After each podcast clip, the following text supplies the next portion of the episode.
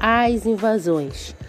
Outras nações europeias, como a França, a Inglaterra e a Holanda, eles tinham muito interesse nas riquezas que havia no nosso território, no território brasileiro.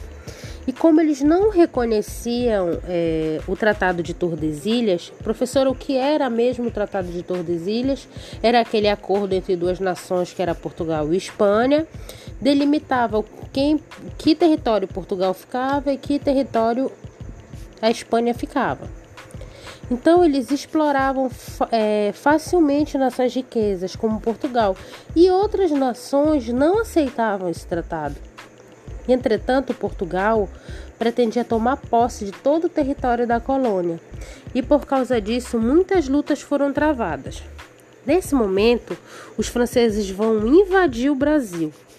Mas, como é, com a criação do governo geral, ficou difícil para os franceses, porque já tinham governantes aqui.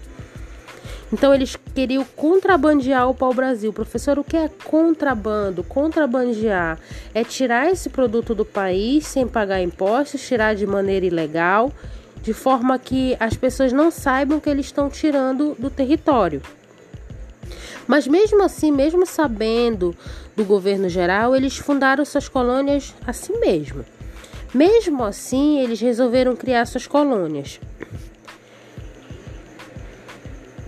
Os franceses, eles aliaram-se aos tamoios e fundaram o Forte Colline. Foram expulsos do Rio de Janeiro, no governo de Mendes Sá, lembram? Os governadores gerais?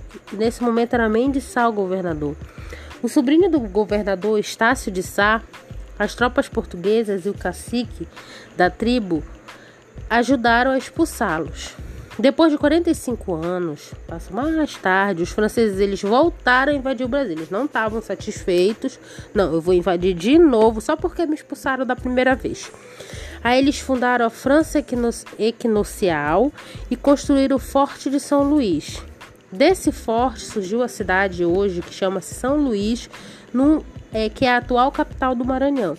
Dessa vez eles usaram outra estratégia. Não vou invadir o Rio de Janeiro. Onde é que eu vou invadir? mais aqui para cima, mais aqui para o Nordeste, que hoje é São Luís. Os franceses novamente foram expulsos.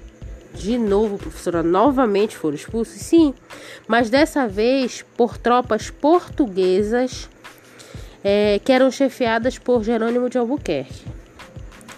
Então, dois, dois momentos eles foram expulsos, porque já tinham governantes aqui, portugueses. Os holandeses a partir desse momento também vão invadir o Brasil. Os portugueses eles tinham um bom relacionamento com os holandeses, era diferente dos franceses. Aqui já tinha um relacionamento melhorzinho. É, transportavam junto com eles o açúcar que era produzido no Brasil para os países europeus. Com os holandeses, a banda tocava de forma mais amigável, porque eles tinham é, um interesse em comum que era o açúcar. A Holanda era encarregada de distribuir o açúcar para o mercado europeu através de suas embarcações. Tá, gente? Mas quando o rei de Portugal, que nesse momento era Dom Sebastião, morreu, sem deixar alguém para assumir o trono, o rei da Espanha, que nesse momento era Filipe II, ele assume o poder. Então, todas as colônias, inclusive o Brasil, passam a ser domínio espanhol. Por quê? Porque o rei de Portugal que estava aqui havia falecido. Sentidos prejudicados, os holandeses resolveram invadir o Brasil, pois eram inimigos dos espanhóis, porque a Holanda, que antes pertencia à Espanha, havia declarado a sua independência. Então, para se vingar, os espanhóis proibiram esses holandeses de explorarem o açúcar no Brasil. A invasão holandesa, primeiramente, a gente tem que se organizar as ideias que ela ocorreu na Bahia em 1624. Os holandeses eles prenderam o governador, que nesse momento o governador era Diogo de Mendonça Furtado, e se apoderaram da cidade de Salvador. E essa população fugiu para o interior.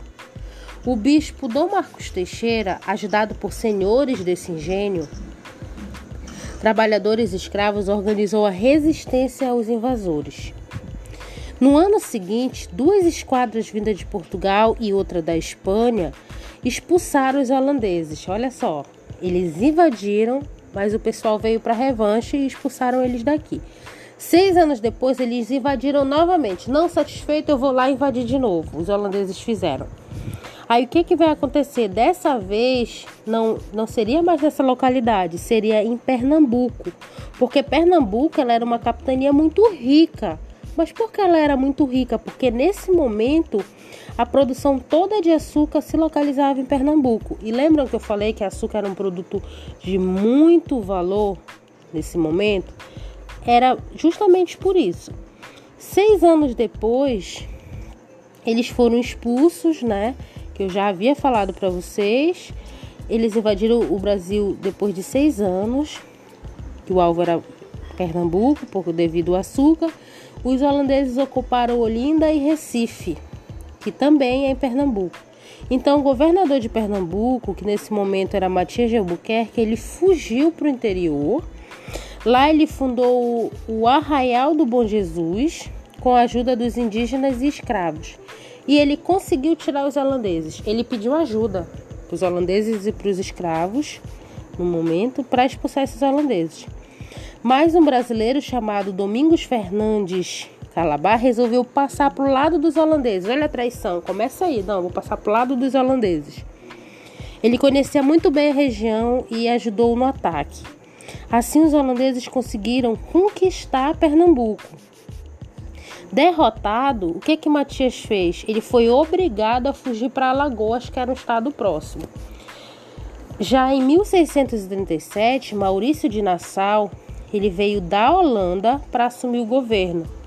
Ele embelezou a cidade de Recife, construiu palácios, pontes, canais, trouxe pintores para a cidade de Recife, cientistas, artistas, emprestou dinheiro para os senhores do engenho aumentarem a produção do açúcar, que nesse momento era um produto muito caro e valorizado.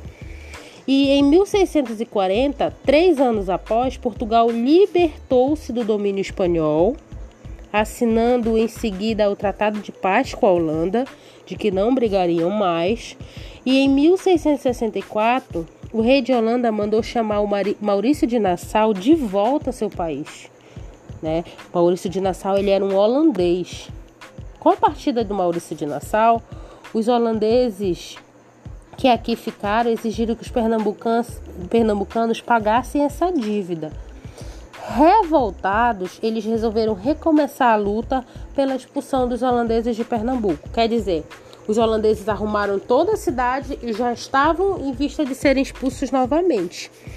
A luta dos pernambucanos contra esses holandeses foi a chamada insurreição pernambucana.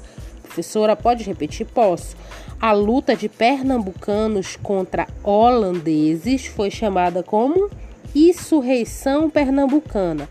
Essa insurreição pernambucana, ela durou nada mais, nada menos que 10 anos. É, galera, 10 anos. Muitas batalhas ocorreram durante esse tempo, até que em 1654, na Batalha de Guararapes, os holandeses foram derrotados em definitivo.